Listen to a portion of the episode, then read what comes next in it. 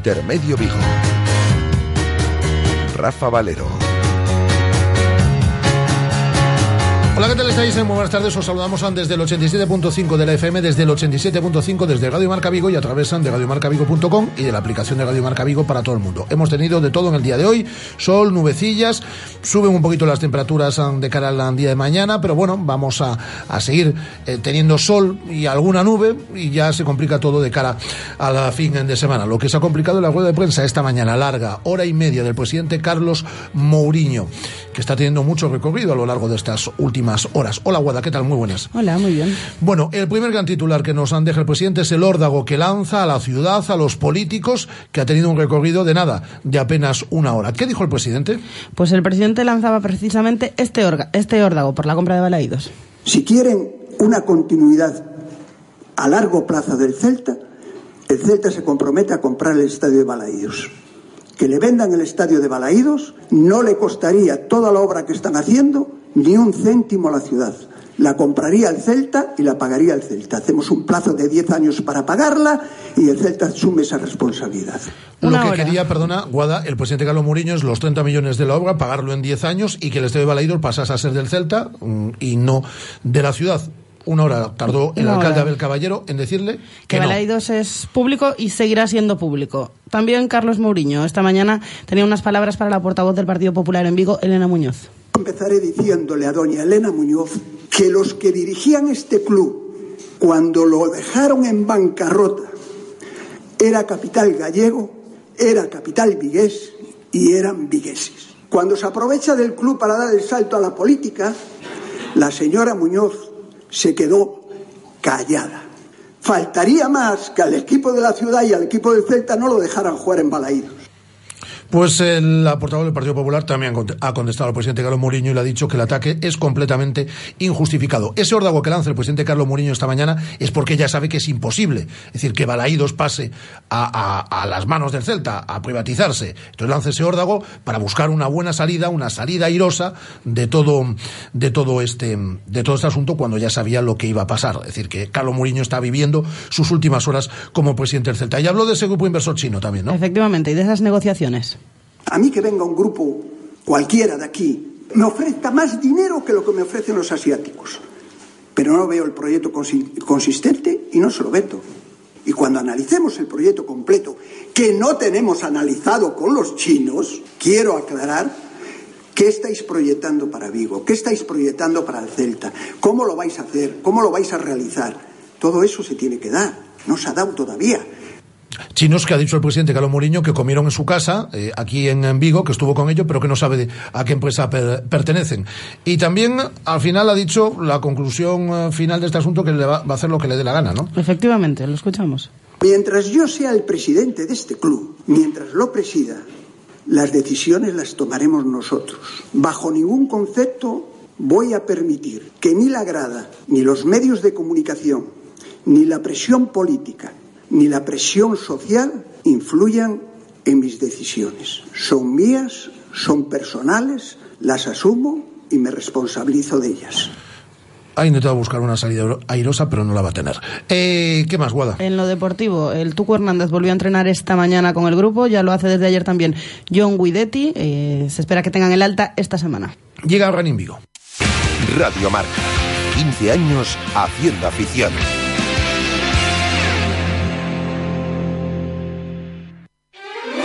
Na oficina do Servicio do Oral da Deputación de Pontevedra en Vigo poderás tramitar expedientes, obter información tributaria e fiscal e solicitar canta documentación precises. Achégate de 9 a 14 horas a Rúa Oporto 3. Deputación de Pontevedra. Unha nova deputación. Consejo 239 de Lógica Aplastante.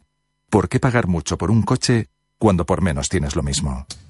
Nuevo Ford K Plus. Un coche con un tamaño, un diseño y un precio perfectos para ti.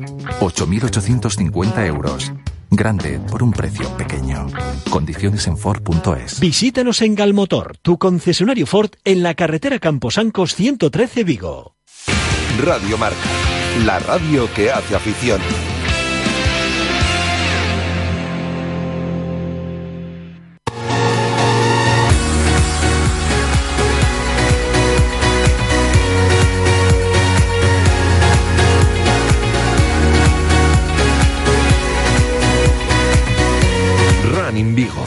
Con Nuria Sainz.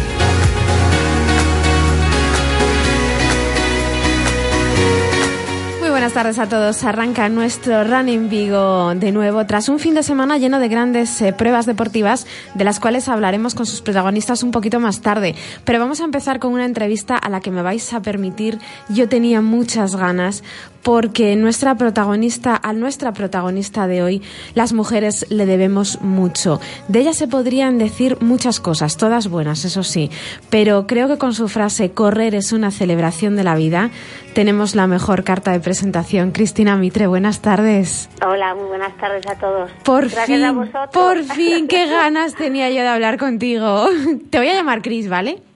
que no te parezca, que no te parezca mal. No, no, yo me presento como Cris, o sea que sin problema. Oye, ¿cómo estás? ¿Cómo es tu momento vital ahora mismo? Cuéntame. Pues estoy muy tranquila, sí, ¿no? la verdad. Sí, necesitaba darme tiempo, darme aire. Eh, el proyecto de Women's Health era increíble dirigir esa revista, pero eran demasiadas cosas a la vez, era un circo de tres pistas y yo necesitaba tiempo para desarrollar sobre todo mi proyecto de Mujeres que Corren, mis, mis conferencias, mis libros y me, he dado tiempo, básicamente, el lujo de tener tiempo. Eso es que siempre dices, me encantaría tener tiempo para, pues yo estoy en ese momento de, de, darme tiempo y sobre todo de disfrutar. Y la verdad que estoy muy contenta porque me noto muy calmada y en mí, y en mí que utilizaba la frase todo el rato de voy derrapando, sí. pues la verdad que es un, es un lujo poder empezar a disfrutar de las pequeñas cosas, ¿no? Y estar tranquila. Que y que parece mentira, que es lo que creo que estabas que parece mentira. Claro. Oye, de, de, ese proyecto de Women's Health, eh, pues hace yo creo que un par de meses ha sido, eh, digamos, cerrar esa etapa, pero sin embargo sigues en Lisboa. ¿Qué te ha dado la ciudad? ¿Qué te ha enganchado?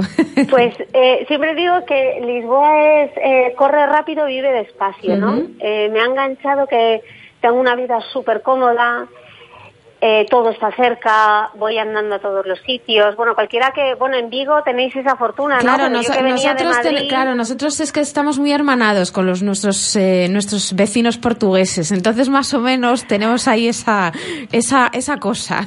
Sí, pues tener la, la playa cerca, mm. eh, ir al mercado con el carro de la compra, salir a pasear al lado del río, pues me parece un me parece un lujo de vida y estos años, estos dos últimos años han sido muy trepidantes y lo cierto es que mm, eh, cosas tan básicas como coger el metro. No había cogido el metro en dos años. ¿Qué dices? Y de repente estoy descubriendo, la claro, porque al vivir a caballo entre Madrid y Lisboa, estoy conociendo Lisboa de verdad y, y, disfrutándola y saboreando momentos, pues tomarme el café tranquilamente por las mañanas, volver de viaje y ir sin prisas y bueno, pues mm, disfrutando de la ciudad, aprendiendo el portugués, a ver si ya dejo de hablar esta cosa infame de portuñol, que es horrible, y puedo por fin comunicarme, que es una de las cosas que más me frustra, ¿no? No ser capaz todavía después de dos años de hablar el portugués. Claro.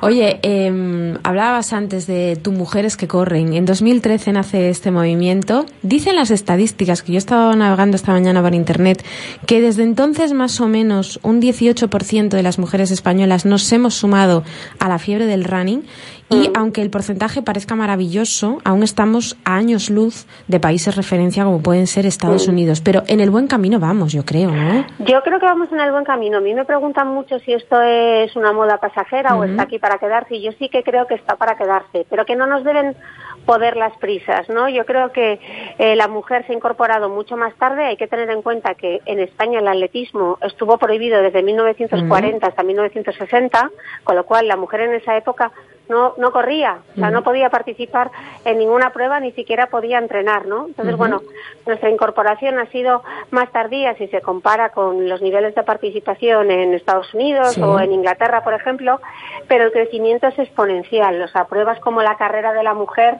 eh, que hay miles y miles de mujeres corriendo esos cinco kilómetros, ese es ya solo un indicativo de todo el camino que nos queda por recorrer. Y ahora estoy colaborando con Valencia de Ciudad del Running para animar a las mujeres a participar en su 10K y la participación ya está casi 50, o sea, está casi 50-50, 50%, de mujeres, 50% de hombres.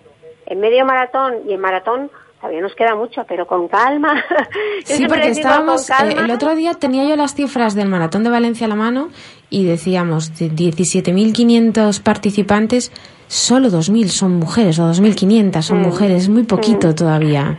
Sí, pero por eso, porque nos hemos incorporado mucho más tarde. Entonces yo siempre les insisto a las mujeres que que no tengan prisa, que no hay prisa por correr eh, una maratón, que una maratón supone mm, una exigencia y un sacrificio eh, muy brutal. Y en mi caso son 12 semanas que el foco es mi entrenamiento para maratón. Son cuatro días de carrera, dos días de entrenamiento de fuerza, prestar atención a las horas de sueño, comer bien y bueno, y se trata de disfrutar del camino y que aquello no se convierta en un sufrimiento. Y una maratón, por mucho que nos pongan frases motivacionales de tú puedes, eh, no se corre con la cabeza. o sea, se, corre, se corre con las piernas, se corre con los isquiotibiales, eh, se corre con el cuádriceps, se corre con los glúteos y se corre con el corazón. Eso te iba a decir, y con el corazón, que es muy importante. Pero no a base de frases motivadoras. O sea, no, no llegarás a la meta, lo sufrirás un montón y puede que por el camino te dejes la salud. Y entonces no compensa. Yo lo que les insisto a las mujeres es que esto nos tiene que durar toda la vida. O sea, yo quiero ser esa corredora de sesenta y pico años que sigue corriendo y que sigue disfrutando de esto, porque para mí correr es sobre todo es un viaje solidario, es una celebración de la vida y es una celebración de la amistad. Y yo entiendo correr porque es una aventura compartida. Entonces, bueno, cuando no es con amigas, es con mujeres que corren, cuando no es eh, con alguna lectora. Para mí ese es para mí es, ese es el punto diferenciador de correr, ¿no? Hacerlo con alguien y mm. celebrarlo con alguien. Mira, me está recordando, eh, este domingo, que aquí se ha celebrado el campeonato de gallego de media maratón, en uno de los cruces que nos cruzamos una de las vueltas, me crucé con una señora que me la has descrito tú. Yo creo que tenía más de 60 años y al pasar dije, wow, yo de mayor quiero ser, o sea, quiero seguir así. ¿Tú mm. sabes qué marcha tenía la señora?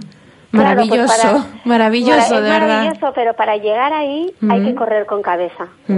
O sea, no se trata solo de salir a correr nada, me hago mis 10 kilómetros, no, hay que hacer entrenamiento de fuerza fundamental, fundamental en las mujeres porque a medida que pasan los años perdemos masa muscular y cuando nos llegue la menopausia, eh, ojo a esos huesos. Entonces hay que trabajar la fuerza, eh, dormir bien, descansar bien. Y esto es el pasaporte para una vida mm, mucho más sana y también mucho más feliz, ¿no? Pero no todo el mundo tiene que tener el objetivo de correr eh, o una media maratón o una maratón. Exacto. Mm, se pueden disfrutar de todos los beneficios, tanto físicos como psicológicos, de correr corriendo pruebas de 800 metros. Sin necesidad de tener que meterse a grandes distancias, claro. No hay que meterse a grandes distancias. y la distancia llegará a ti o no. Y no eres menos runner o menos corredora por no hacer una maratón o una, o una media maratón. Y el día que decidas hacerlo, ponte en manos de un profesional, hazte también una prueba de esfuerzo para ver qué dice tu corazón, porque claro, ahora correr está como muy de moda, pero no, no debemos dar por sentado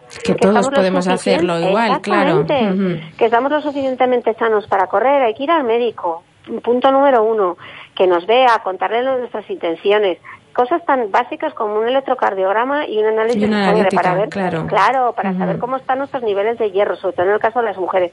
Y a partir de ahí, poco a poco, y con buena letra que decían, ¿no? Pero que, que, no nos ponen las prisas y que no esto no es una cuestión de moda y que mucha gente me dice, no, es que me frustro porque es que me, es que me cuesta mucho. Y les digo, pues que a mí también me cuesta. Yo no he nacido, no he nacido corriendo y es el vivo ejemplo, claro. Claro, no, claro que me cuesta y hay veces que me tengo que inventar las ganas. Y, mm. Pero bueno, tener mis pequeños retos, pues eso es lo que me motiva. Y hay veces que tengo un entrenamiento que a primera hora puedo pensar que es súper duro y bueno, luego salgo y me voy diciendo a mí misma, venga, Cris, pues si no te apetece mucho, media hora, aunque sea media hora. Y bueno, ya luego me voy metiendo en la rutina y la verdad es que tú lo vamos negociando. Yo también negocio de cabeza. Tengo mis negociaciones personales para, para esos días que, que no te que cuesta más. claro que sí. nos pasa, a todos nos pasa. Oye, eh, hacer realidad el libro mm, de Mujeres que corren te llevó a plasmar también, eh, pues otro superventas que ha sido correr es vivir a tope de power en ese en ese plasmar esa, e, esas vivencias a golpe de zapatilla, como tú dices. ¿Tendrías material para un nuevo libro? ¿Para otro vivir es, es correr a tope de power? Perdón, eh, correr es vivir a tope de power, que me he liado yo. otra historia eh, que, que, me, que la tengo en la cabeza y que en algún momento me, me gustaría ponerme a escribir. Lo cierto es que estoy en, un tercer proyecto literario, pero no es solo de correr, es mucho más que correr, es eh, todo lo que cuento en mi blog, en The Beauty Mail, eh, lo he aprendido en todos estos años. Entonces, bueno, tengo ahí un proyecto que juguetea un poco con el running, pero que va mucho más, de, allá del running. Y sí que hay un cuarto, que yo siempre soy mujer previsora, y que hay un cuarto de historia, de historia alrededor del running que en algún momento me gustaría contar. Lo que pasa que, que necesito necesito más tiempo todavía. Bueno, bueno, has empezado, has, dado los primeros pasos para tener ese tiempo, que, que, no es poco. Sí, sí, Oye, tu historia con el maratón. Eh, tienes un gran reto para 2017, correr junto a Catherine Switzer. ¿Qué, qué supone eso para ti?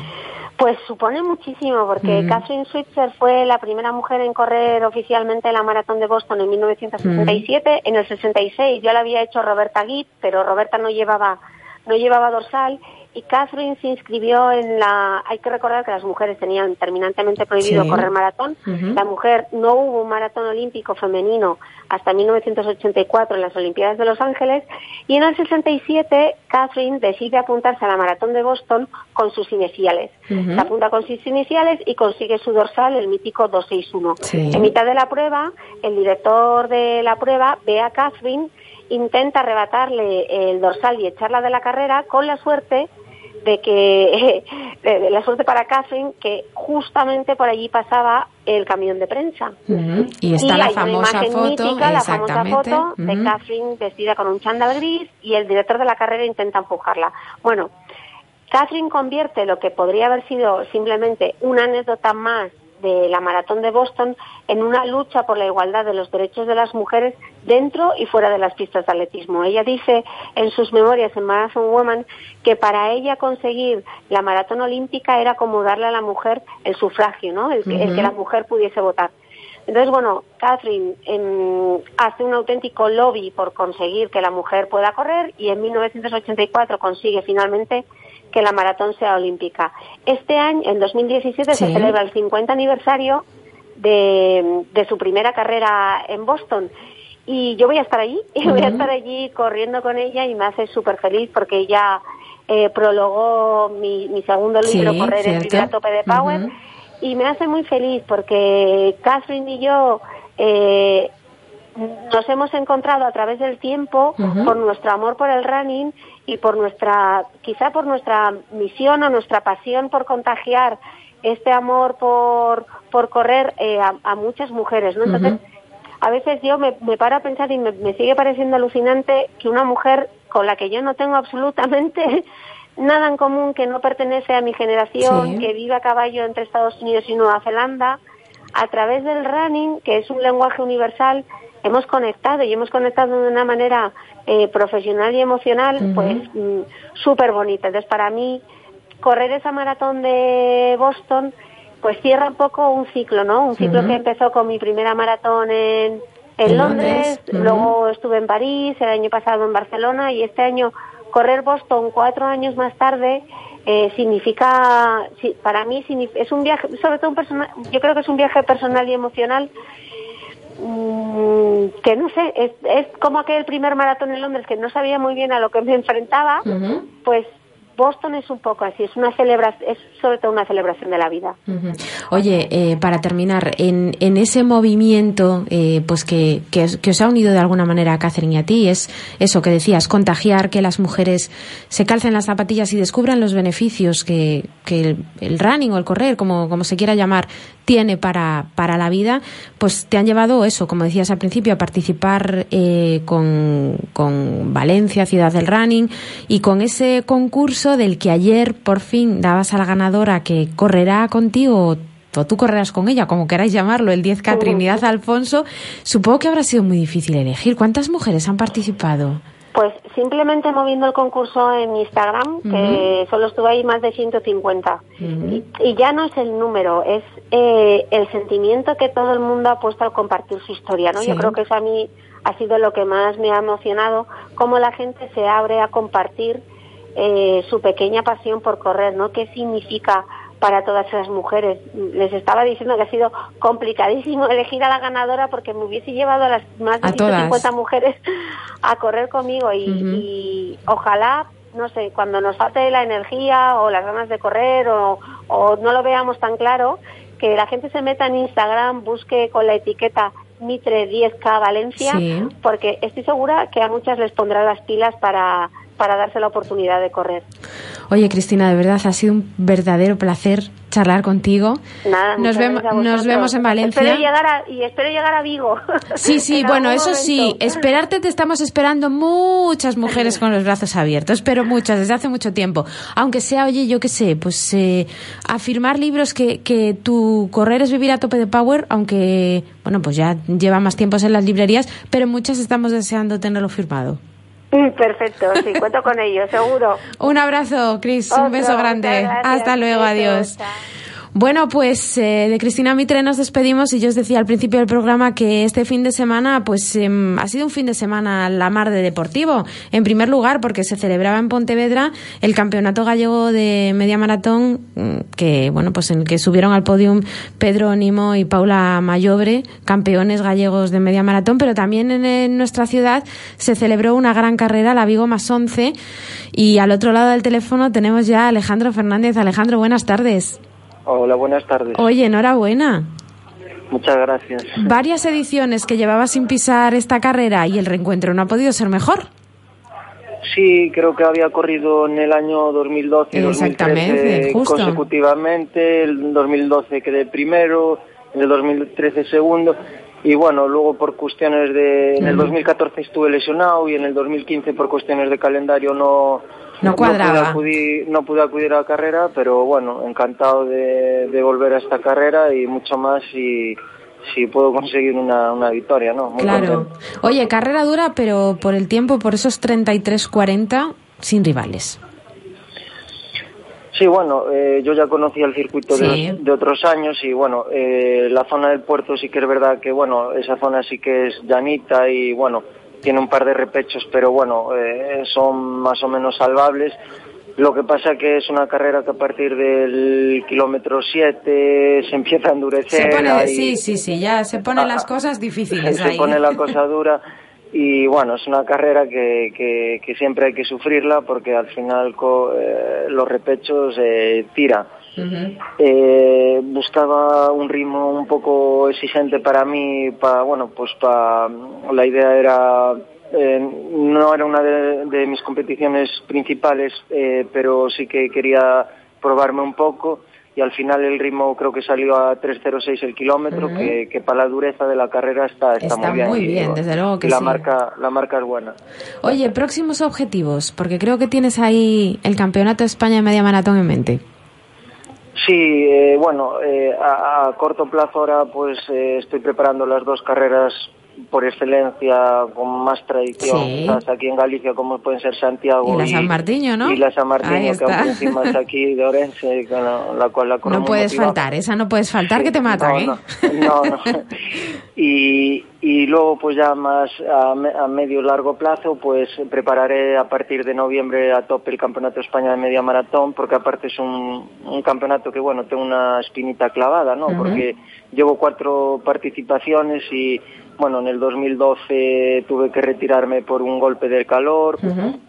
En el 2014 eh, fui quinto en Coruña, pero eh, yo creo que estaba para pa, la medalla. En el 2015 me tuve que retirar en Granada también por por eh, por otro por una lesión en el glúteo y luego este último año en el 2016 en en, en Santa Pola pues eh, eh, pasé muy rápido el primer 5000 y bueno, cometí un suicidio deportivo, digamos, no, al final fui cuarto, pero también me quedé con mala sensación. Pues a o sea, resumiendo, resumiendo, es un campeonato que, que, llevo cuatro años ahí intentando conseguir medalla, no, no la he conseguido y bueno, a ver si este año... A ver si este, el 2017 tiene que ser. ojalá, ojalá. Oye Alejandro, pues eh, nada, que, que, eso, que te seguiremos, que, que, esperamos que en esas dos pruebas que te quedan, eso que decía, Santiago y, y la San Martiño, que lo hagas muy bien y que, y que seguiremos contando contigo en este programa. Muchas gracias, un abrazo. Mm, gracias a vosotros, un saludo. Chao.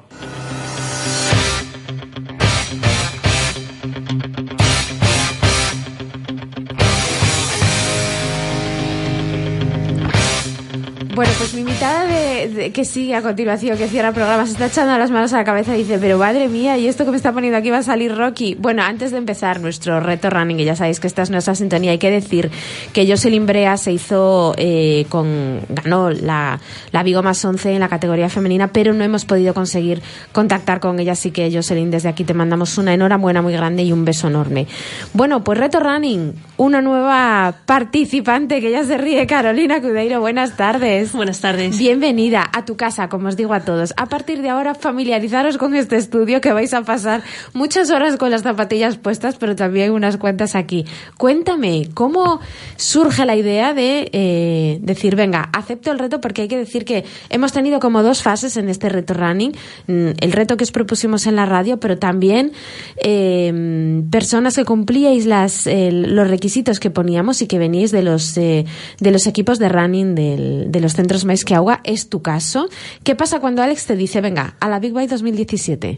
Bueno, pues en principio empecé a correr con el grupo de running por quitarme esa excusa de no tengo tiempo para hacer deporte, porque realmente ya me lo había creído y ellos son un grupo muy unido y la verdad que te sientes muy cómoda cada vez que, sales con ellos. Y me dijeron, oye, mira, vamos a hacer esto, hay que marcarse una meta y qué mejor que algo tan grande, ¿no? En este caso. Claro. Así que, ¿por qué yo no? Claro, exactamente.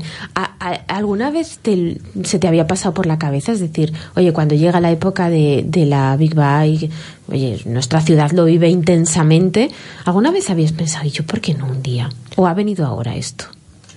Esto vino ahora. Mi objetivo primordial era la nocturna, que lo veía un poco más asequible a mi condición física, vamos. Y bueno, esto ya dijimos, pues ya que nos embarcamos, vamos a lo Tope. Sí. Bueno, tú ya has empezado a entrenar. ¿Y qué? Cansada. Ah. con ánimo. Sí. Sin prisa. Claro, como con pausa y, y poquito a poco vamos. Claro. Bueno, progresando. Progresando adecuadamente por lo menos mm, seguimos. Bien, que es importante. Oye, en, desde que se lanza el, bueno, pues el reto de decir, oye, venga, el año que viene, que quedan muchos meses, que hay que prepararse bien, siempre asesorados con profesionales y en este caso no hay mejor profesional que los centros deportivos que Agua y sus técnicos. Em, ¿Ya visualizas o, o de momento eso de visualizar pues oye, que son 21 kilómetros, que la meta está en Bayona, que ya sabes dónde está, porque ya sabes dónde está. Todas esas cosas. Lo veo. Lo, veo. poco a poco. Lejano, lejano, pero sí, sí que te imaginas, ¿no? Oye, ¿cómo será ese llegar a meta? ¿Llegaré? ¿Me quedaré por el camino? Sí, sí que tienes esa ilusión, ¿no? Claro, yo es lo que te veo, te veo ilusionada, que es importante. Sí, sí, sí. Ilusión mucha. Ahora Vamos a ver cómo lo conseguimos. Poco a poco. Bueno, hay que decir que Carolina ha venido muy bien acompañada. Yo no sé cómo, cómo bueno, pues cómo compaginas eh, eso de ser mamá, que tú tienes dos, ¿no? Eh, no, tienes, tienes esta y una sobrina, me decías esta mañana. Ahí estás tú, bueno, es igual. Hemos venido acompañados, es igual. El tema, mm, conciliación, running, ¿cómo, cómo se equilibra eso? Bueno, me apoyan en casa fundamentalmente, pero sí que es cierto que tenemos casi, casi 14 horas al día para poder buscar un huequecito e intentar hacer algo. Claro. Es cierto que los grupos de running están saliendo a última hora de la tarde y casi no tienes excusa porque ya es hora de que estén en, camino de ir a cama, entonces... Bueno, sí que es una hora que lo facilita. Bueno, pues eh, bienvenida de nuevo con mucho ánimo, con muchas ganas eh, y nada, y seguiremos, te seguiremos, como vamos a seguir a todos. Creo que la semana que viene tengo que hablar con Alex para que me dé cuenta de cómo van esos entrenamientos, que me va a pasar la chuleta y si no me ha dicho que os tire de las orejas desde aquí. Bueno, me parece bien. Nunca se mal un toque de atención. Exactamente. Oye, Carolina, de verdad, muchísimas gracias por haberte venido hasta el programa y que nosotros eh, terminamos, eh, pues eso, como cada martes con nuestro reto, pero la semana que viene os contamos muchas más cosas. Que tengáis una feliz semana. Adiós. Radio Marca, la radio que hace afición.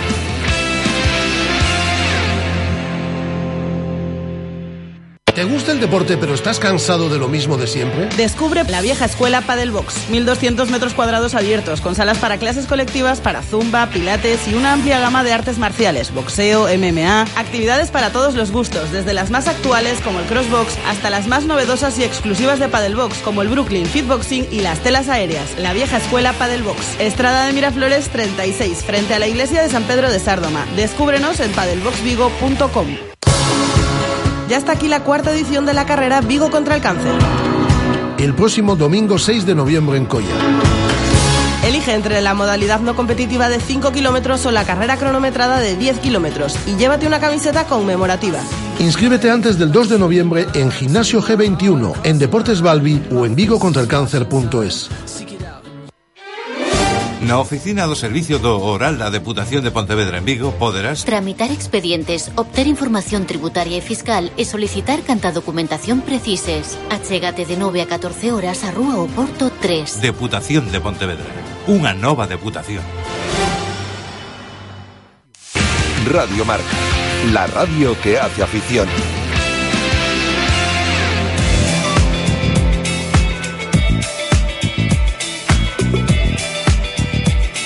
Pues aquí lo dejamos. Mañana más Celta, que va a dar muchas vueltas todo este asunto y muchas más cosas. Y hay partido que nadie se olvide, el jueves de Europa League y el domingo el Derby gallego.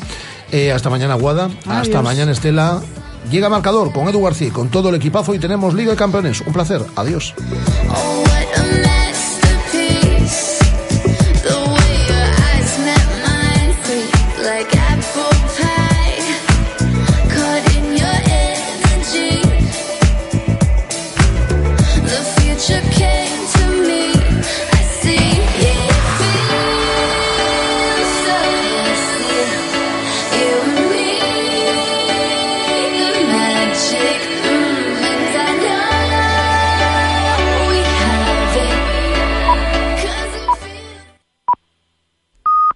Son las ocho en punto de la tarde, son las siete. Si nos estás escuchando en Canarias, tercera jornada, es momento de apretar.